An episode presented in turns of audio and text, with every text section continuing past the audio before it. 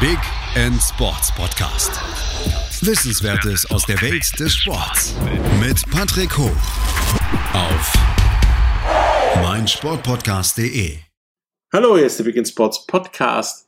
Heute äh, mit dem Thema Fechten. Und dazu haben wir uns Philipp Gorey vom Deutschen Fechterbund, Vorsitzender der Deutschen Fechtsportjugend eingeladen. Hallo. Hi Patrick. Fechten ist ja, ja, eine der traditionellsten olympischen Sportarten, eine der vier Originalsportarten sozusagen. Ähm, aber so toll sieht es um Fechten eigentlich gar nicht aus, wie man dann denkt, wenn es eine der vier Originale ist, oder? Ja, es hat nicht mehr viel mit dem Original von früher, glaube ich, zu tun. Ne? Ähm, wir werden ein bisschen schneller auf der Bahn, also auf der Fechtbahn heutzutage unterwegs sein. Und ähm, ich hoffe, du spielst nicht gerade damit an, dass äh, wir, sagen wir mal, gerade nicht so viele Medaillen jetzt holen, äh, wie vielleicht früher in den 70er Jahren.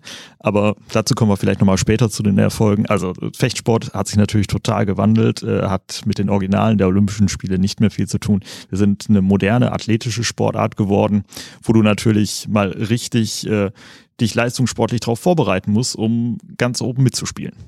Ja, ich meinte eigentlich eher so, ihr seid nicht ganz oben in dem Ranking der Sportarten, sondern ihr seid bei den Randsportarten dabei, richtig? Ganz genau.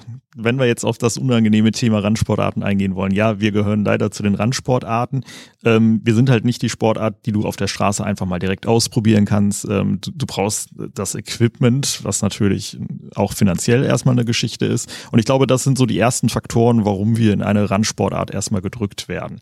Und es ist eine technisch sehr, sehr komplexe Sportart und ähm, ja, du wirst wahrscheinlich auch schon mal erlebt haben, du hast den Fernseher eingeschaltet, es laufen die Olympischen Spiele und dann stellst du fest, ja, die fuchteln damit so zwei Waffen rum und ähm, jetzt bekommt nur einer einen Treffer, obwohl irgendwie beide Lampen angegangen sind. Ist halt doof. So und äh, es gibt leider nicht so viele Kommentatoren im Fechten und äh, das drängt uns so ein bisschen leider in die Randposition zurzeit. Ja, die Dinge, mit denen die da rumfuchteln, sind halt ja die unterschiedlichen Disziplinen, sage ich mal, im Fechten oder auch Waffengattungen, wie man so schön sagt. Das sind Florett, Degen und Säbel. Wenn ich das im Fernsehen sehe, sind das für mich irgendwelche Metallfuchtel-Dinger, sage ich mal. Wo ist der Unterschied? Weil den Säbel kenne ich nur aus Piratenfilmen, der sieht anders aus. Ja, ganz genau. Ne, Piratenfilme, die haben eigentlich diesen tollen Krummsäbel, kennen wir alle hier, die großen Verfilmungen. Und ähm, wenn wir jetzt aber mal auf die Geschichte gehen, dann ist relativ einfach erklärt und du wirst dir wahrscheinlich danach auch gut merken können. Ähm, die Musketiere kennst du wahrscheinlich. Ähm, die hatten im Training das Florett zu Hofe hat man also mit dem Florett geübt.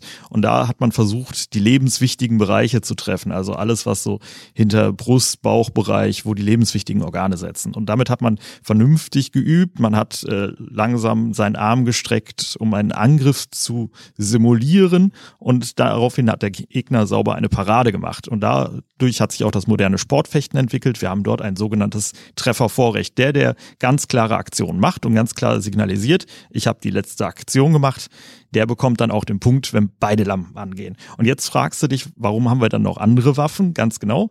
Die Musketiere sind dann nämlich, wenn es raus in den Wald ging und sie eine kleine Feder hatten, mit dem schweren Degen rausgegangen. Und da war es ja schlussendlich egal, wie man wo getroffen hat. Und deswegen, wenn beide den Gegner treffen, kriegen beide den Punkt. Und dort gilt nicht, oh, du hast aber die letzte Parade gemacht, deswegen darfst du jetzt nicht bluten. Oder deswegen musst du jetzt bluten. Ne? Also Ganz genau. Das sind die Unterschiede zwischen Florett und Degen. Und dann haben wir noch den Säbel. Der Säbel ist äh, die klassische Waffe der Reiter gewesen. Kannst du dir jetzt vorstellen, warum?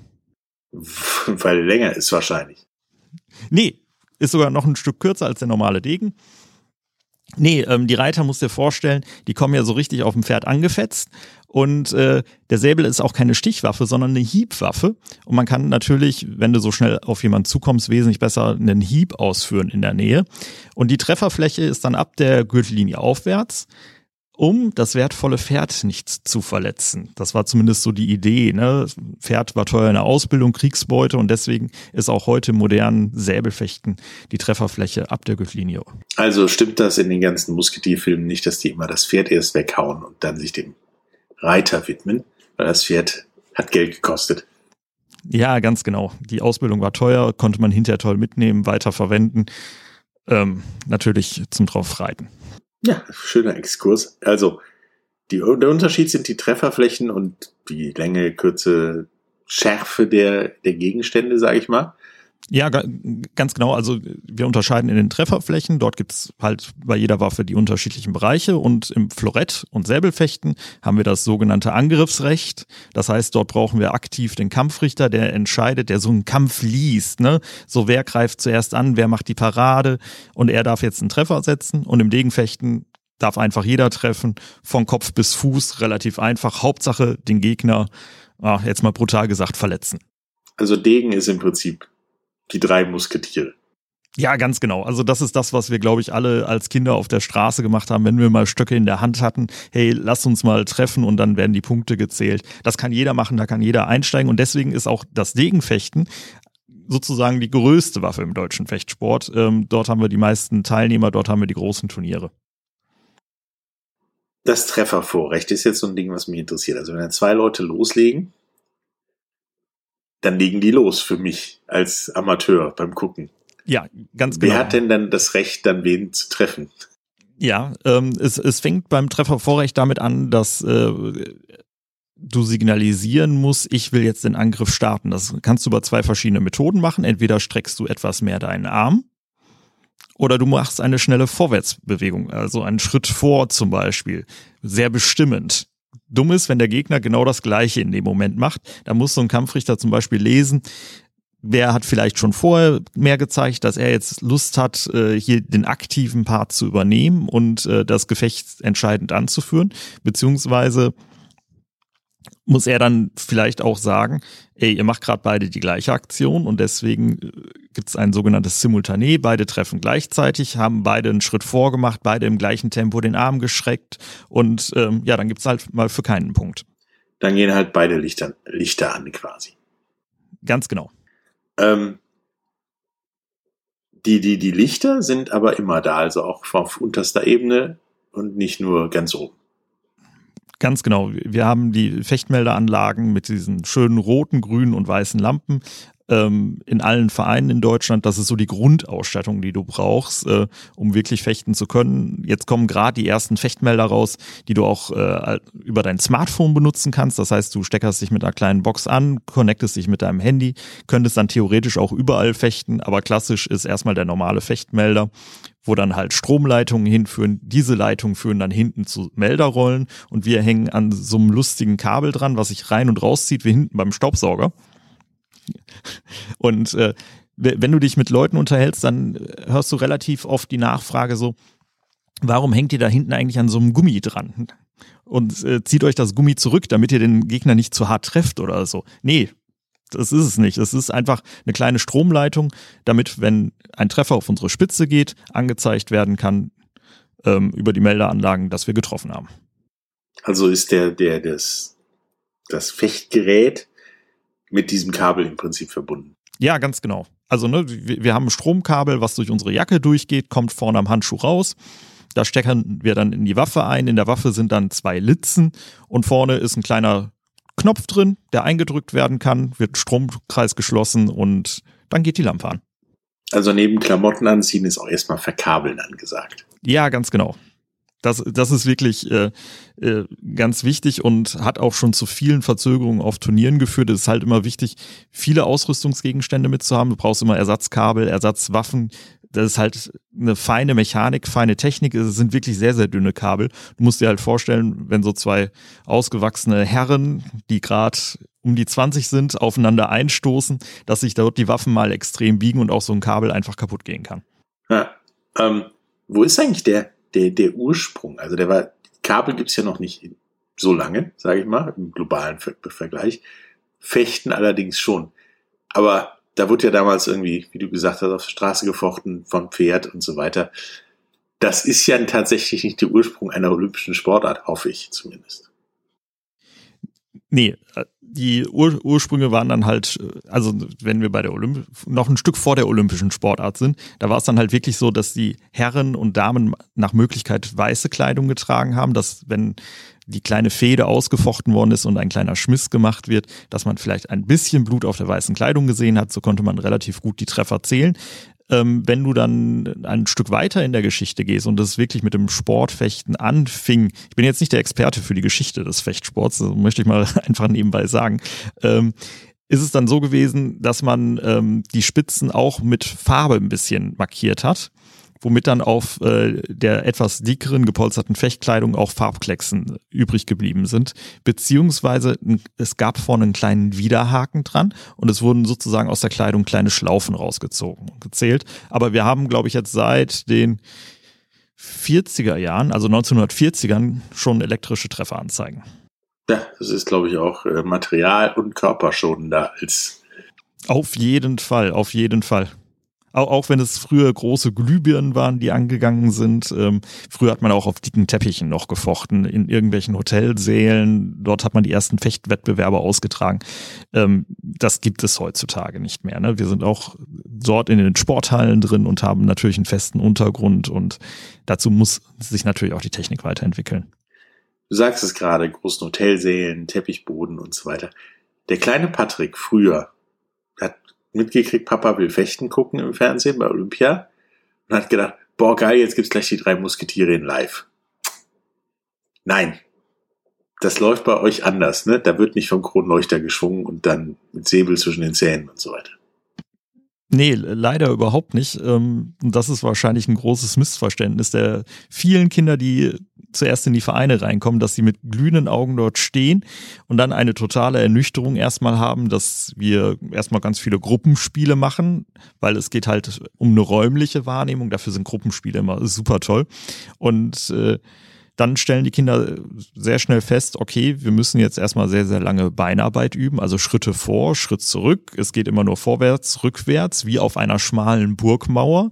Ich bringe jetzt einfach schon mal den Vergleich wieder rein, bevor du mich fragst, warum wir uns nur auf so einem schmalen Steg bewegen. Oder es ist der Steg zwischen zwei Schiffen. Ne? Also ähm, deswegen immer nur Schritt vor, Schritt zurück. Und das übt man erstmal, um dort einen gewissen Druck auf die Beine zu bekommen und natürlich auch eine gewisse Geschwindigkeit. Und dann steht als nächstes an das Üben mit der Waffe. Das heißt erstmal das Einstoßen, das gerade Stoßen, das ist schon ganz schön schwierig. Ne? Du hast da so eine Waffe in der Hand, die ist 90 Zentimeter lang, die Klinge, und du sollst mal einen geraden Stoß machen und immer wieder genau den gleichen Punkt treffen.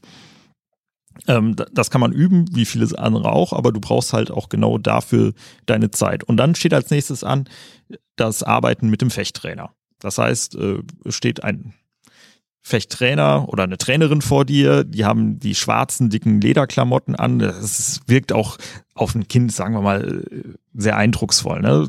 Viele Kinder neigen dann auch schnell dazu, Meister zu sagen. Der Meister hat ähm, mir das und das gesagt. Das wirkt dann immer mal ein bisschen komisch oder zum Schmunzeln. Und dann stehst du dort und machst äh, in jedem Training 20 bis 30 Minuten so eine Einzelarbeit mit dem Schüler und bringst den Schüler so weiter voran. Und dann merken die Kinder halt wirklich, okay, das hat gar nichts mehr damit zu tun, wie ich aus den Musketierfilmen kenne, beziehungsweise heute ist ja eher die Vorlage Star Wars. Ähm, und ja, man muss sich halt ganz anders bewegen und das Rumfuchteln mit einer Waffe wird plötzlich zu einer koordinativen, ja, Hochleistungsaufgabe. Herausforderung sozusagen.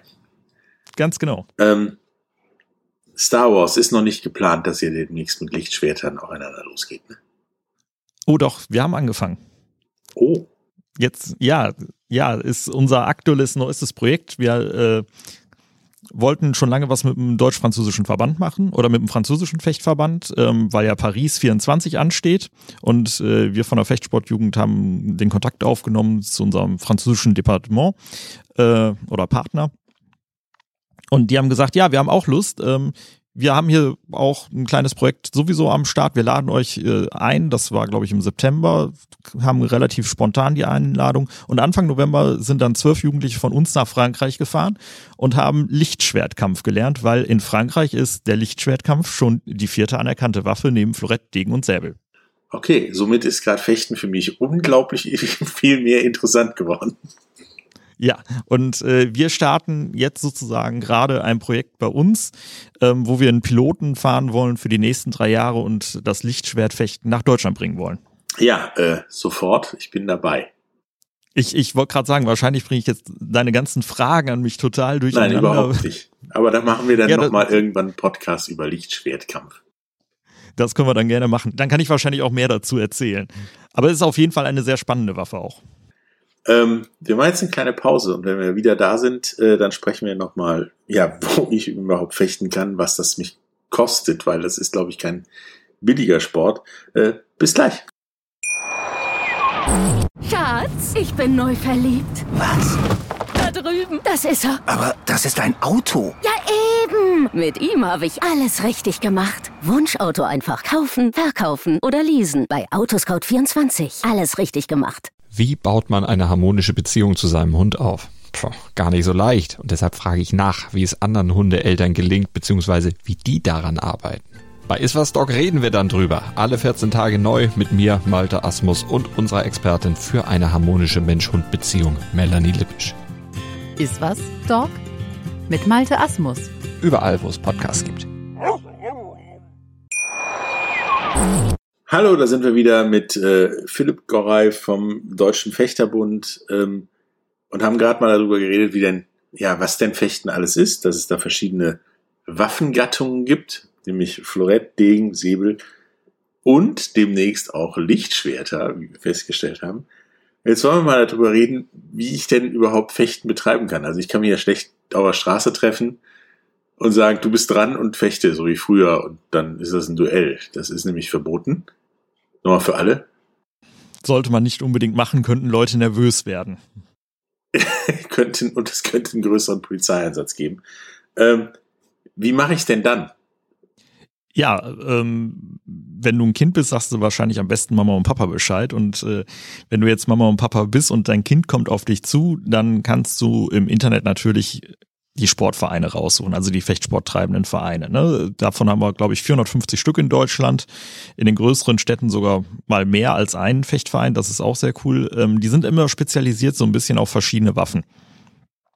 Ähm, wenn man nur einen Fechtverein in der Stadt hat, dann hat man den, dann muss man sich mit der Waffe begnügen. Ansonsten, ähm, wenn man verschiedene hat, sollte man durchaus mal mit denen reden ähm, und sozusagen mal gucken, was kann mein Kind äh, vielleicht ein bisschen besser. Ne? Wir haben die drei Waffen und du brauchst dafür so ein bisschen andere Spezifikationen und je nach Art des Kindes ist dann die ein oder andere Waffe dann besser. Ähm, so, und wenn du das gemacht hast, dann ähm, bieten die meisten Fechtvereine, also ich, ich glaube wirklich alle, ähm, Schnupperkurse an. Wir beginnen immer im Block, dass nach Möglichkeit immer mehrere Kinder gleichzeitig anfangen, weil die Ausbildung ja sozusagen aufeinander aufbaut. Und dann musst du halt konsequent dranbleiben. Zwei bis drei Tage die Woche sollte man im Training verbringen, weil sonst entwickelst du dich nicht schnell genug in dieser Sportart weiter und hast nicht so schnell Lust daran.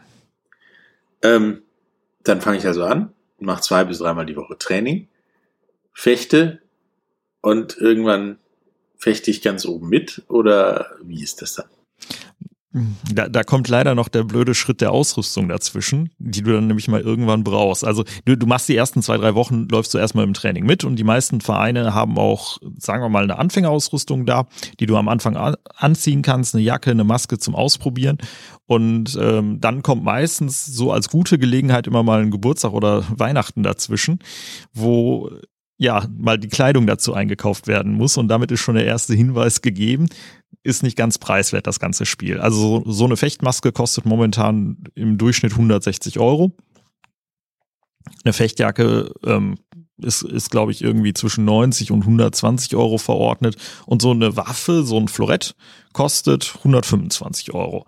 Und man muss sich aber immer vorstellen, ein Florett kann auch mal kaputt gehen und das kann dann auch mal ein bisschen mehr ins Geld gehen. Das heißt, du brauchst sowieso nicht nur eine Waffe. Wenn du dann Training machst, solltest du mindestens eine weitere Waffe haben. Und wenn du zum Turnier fährst, solltest zwei Waffen mit haben. Und ich, ich glaube, das Stärkste, was mir mal passiert ist äh, in einer Saison, ist, dass so 20 Klingen von mir kaputt gegangen sind. Okay. Ähm, ja, da, da weint man dann aber auf Turnieren schon, wenn du dann im, mitten im Kampf macht es wieder Knack und dann kriegst du erstmal im Kopf, ah, wieder 100 Euro weg, ne, und dann machst du den Kampf weiter und die, genau im gleichen Kampf bricht dir wieder eine Klinge. Da hast du schon so ein bisschen, ja, so, hm, ne, und ah, dann, ja, dann geht man an seinen Waffensack, holt die nächste Waffe raus, aber macht vielleicht mal ein bisschen langsamer, ne? Also bist du schon als Einstieg, finanziellen Einstieg bei 400, 500 Euro? Ich würde mal sagen, eher um die 1000 Euro solltest du investieren. Okay. Ja, wenn du das zusammenrechnest. Also das ist so die Einstiegs, äh, ja, da fängt's an. Ne? Du brauchst eine Waffentasche, ähm, eine Hose noch, Fechtstrümpfe brauchst du, Körperkabel, ähm, Brustschutz. Wir haben unter unserer normalen Jacke noch eine Unterziehweste drunter. Ähm, das ist ja auch alles ein spezieller Stoff. Und ähm, der soll ja wirklich verhindern, dass keine Stöße durchkommen. Und das kostet halt alles dann ein bisschen. Ja, es wäre auch quasi eine der nächsten Fragen gewesen. Ähm, ich meine, man hat damals ja gefochten, um den Gegner zu verletzen. Im Idealfall, um ihn zu töten. Genau. Das passiert ja heute nicht mehr, sonst äh, gäbe es das wahrscheinlich auch nicht im Fernsehen und wie eine anerkannte Sportart, sondern würde irgendwo in dunklen Ecken auf der Straße passieren. Ähm, ja, wie sicher ist das denn? Oder wie unsicher ist das denn? Ja, also der Fechtsport hat dort eine große Veränderung natürlich mitgemacht. Ähm, angefangen in den 50er und 60er Jahren hatte man noch dicke Baumwolljacken, also aus einem dicken und fein genähten Stoff, mehrlagig. Und ähm, inzwischen bestehen unsere Jacken aus Kevlar, also dem gleichen Material wie Schusswesten hergestellt werden oder die Anzüge von Astronauten. Wenn man das sagt, finden die Kinder das auch schon immer eigentlich sehr cool. Ne? Die kriegen dann auch schon immer glänzende Augen und sagen, ey, sowas darf ich tragen. Jo, darfst du. Darf man jetzt auch auf mich schießen? Tendenziell äh, wird es die Jacke aushalten. Das Problem ist, dass die Jacken aber nicht gepolstert sind und dass du dann natürlich eine ganz fürchterliche Prellung davon bekommst und wahrscheinlich Blutergüsse und dich auch nicht bewegen kannst. Also auch schon wieder hier erkennst du, ja, unsere Fechtjacken sind aus Kevlar, der Stoß geht nicht durch, die Jacken halten bis zu 800 Newtonmeter aus. Ähm, aber sie sind halt nicht gepolstert. Das heißt, wenn mich ein Gegner ungünstig trifft, kann das schon mal sehr schmerzhaft werden. Also nichts mit Leute abstechen, sag ich mal, sondern eher, es tut nur weh. Nee, nichts, nicht, nichts mit Leute abstechen, es tut nur weh.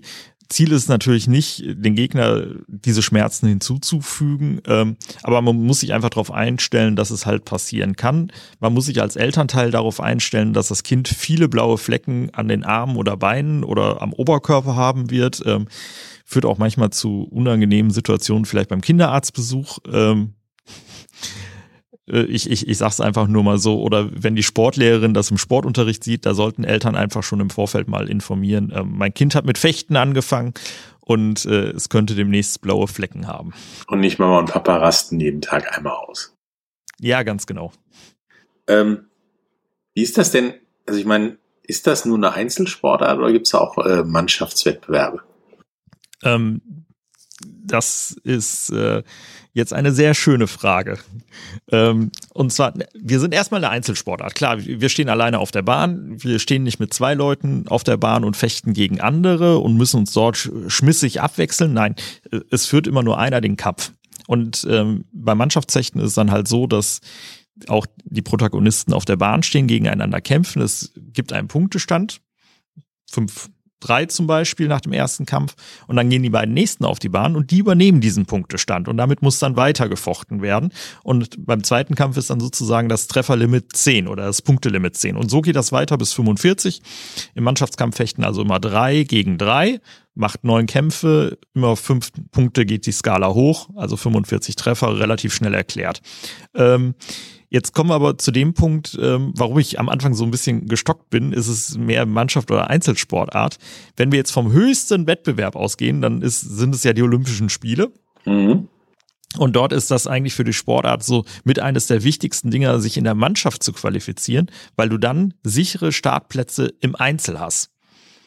Im Einzel dürfte der Deutsche Fechterbund eigentlich pro Waffe nur zwei Leute schicken. Wenn du aber eine Mannschaft qualifiziert hast, hast du drei Startplätze sicher. Das heißt, das ist schon mal ähm, fürs Einzelne großer Gewinn.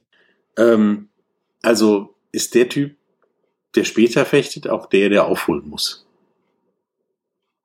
So, ja, ja. Meistens ist es so oft in Tableaus, ähm, dass der erste und letzte Kampf identisch ist. Funktioniert natürlich nicht bei beiden ähm, Seiten, aber wenn du auf eins bis drei gesetzt bist, äh, dann ist es halt schon so, du machst den Auftaktkampf von den neuen Kämpfen und den Abschlusskampf und äh, da kann es natürlich mal richtig um Punkte gehen, wo du nochmal richtig Boden gut machen kannst und dein Team nach vorne schubsen kannst.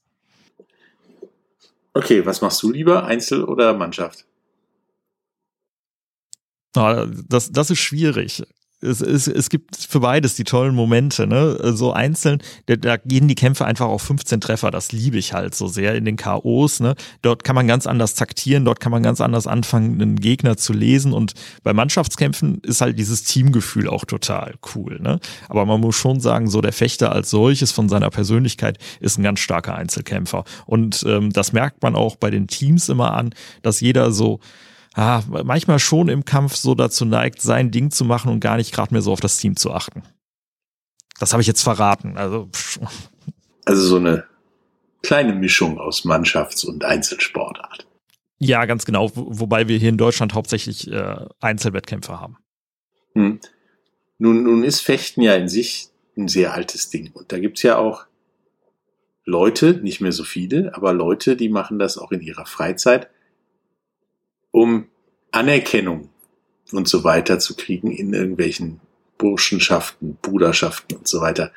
Wie steht ihr als Fechtverband denn sowas gegenüber? Das ist natürlich, also meiner Meinung nach ist das Stuss und Schwachsinn. Das ist genauso wie im Keller aufeinander schießen. Das ist auch nicht so geil. Genau, das ist das sogenannte studentische Fechten. Ähm, wir distanzieren uns komplett davon. Das ist nicht unser Sportfechten.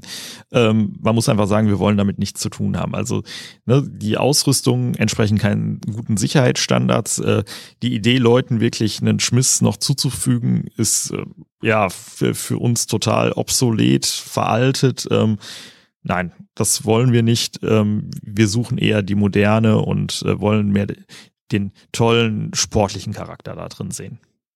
Ja, das ist meiner Meinung nach auch gut so. Ähm, wie ist denn die momentane Situation im Fechten? Also du hast ja vorhin schon angesprochen, olympische Medaillen, die Zeit, wo das fest eingebucht war bei den Olympischen Spielen, die ist ja vorbei, sage ich mal nett. Die letzten Olympischen Spiele waren ja komisch. Also ich ja. fand es sehr komisch. Ne, wir reden über Peking, ne, aufgrund Corona-Situation. Ja, ganz genau. Es waren komische Spiele. Ich glaube, das war auch für das Team nicht so das, nicht so, im Vorfeld kam, glaube ich, nicht so die Stimmung auf, um dort sagen zu können, okay, dort kommen die großen Erfolge. Und 2016 gab es auch keine Medaille. 2012 London war natürlich noch erfolgreich, wenn wir die Olympischen Spiele sehen man muss einfach sagen, das deutsche Fechten ist gerade bei den Olympischen Spielen nicht eine der stärksten äh, Geschichten mehr. Da waren wir mal wesentlich stärker aufgestellt. Wir haben immer wieder gerade mehr Erfolg auf Bereich der Europa- und Weltmeisterschaften. Dort kommen wir besser an die Siege dran. Auf den Junioren-Weltcups äh, oder überhaupt auf den Weltcups stehen wir Deutschen bei den Turnieren schon immer wieder auf den Rängen eins bis drei. Aber bei den Olympischen Spielen klappt es momentan nicht so, wie man sich das vorstellt. Kann ich fragen, woran das liegen könnte? Außer jetzt die letzten in Tokio, das war eh für alle nicht so toll. Ja, ich, also ich kann es schlecht sagen. Ne? Ich, ich bin ja jetzt nicht der leistungssportliche Ansprechpartner im Deutschen Fechterbund. Ähm, für, für mich als Außenstehender betrachtet war natürlich der Olympiastützpunkt Tauber-Bischofsheim eine absolute Talentschmiede. Dort waren alle Waffen zusammengezogen worden und äh, nach Emil Beck hat sich es in Deutschland ein bisschen aufgeteilt. Ähm, man könnte jetzt vielleicht die Vermutung in den Raum stellen, ist es wirklich günstig, dass die Waffen überall woanders trainieren und dass das Team nicht zusammen trainiert? Ähm, möchte ich mich, glaube ich, aber dann weiter nicht zu äußern, warum das äh, gerade im Fechtsport nicht so erfolgreich ist. Wie ist denn allgemein beim Fechten so der, der, der Zulauf, die Situation um den Fechtsport? Ich meine, ihr hattet während Corona natürlich auch das Problem, dass da durften maximal zwei Leute in der Halle. Reicht fürs Fechten tendenziell ja aus. Ja, ja, aber das war dann schon sehr gescheduled, sage ich mal. Genau, also wir haben auch in vielen Fechtsportvereinen in Deutschland eine totale Überalterung gehabt, natürlich, wo dann über die Corona-Pandemie einige wirklich es dran gegeben haben. Die Vereine sind von der Bildfläche verschwunden. Ähm, wir haben jetzt ein paar weniger Vereine.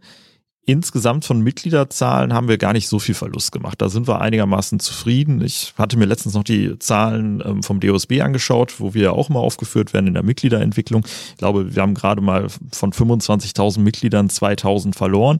Da sind wir noch einigermaßen gut aufgestellt gewesen als Sportart. Das, was wir jetzt gerade als Feedback aus den Vereinen bekommen, ist, dass es einen absoluten Push und Ran gibt. Ne?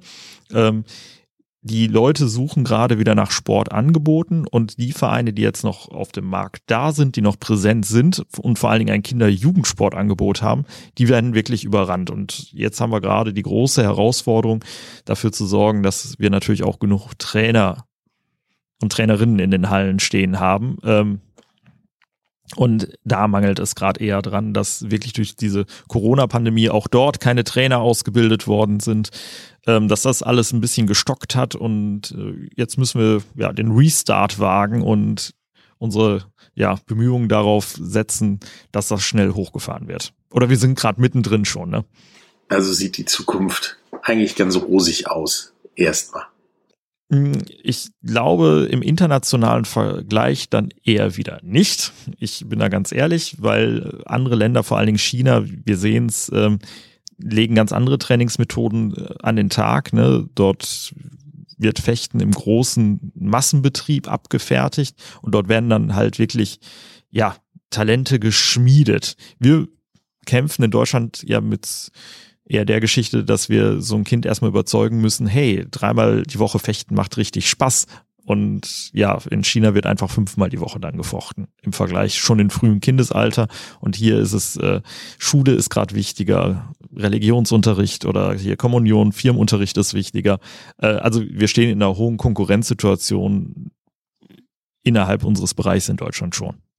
Also im Prinzip ein ähnliches Problem, was viele anderen haben, dass woanders Massen abgefertigt werden und da kommt natürlich halt immer ein bisschen was bei rum und du hier individueller bist. Ganz genau. Und ähm, du brauchst gerade im Fechten natürlich auch die Reibungsmasse an Gegnern.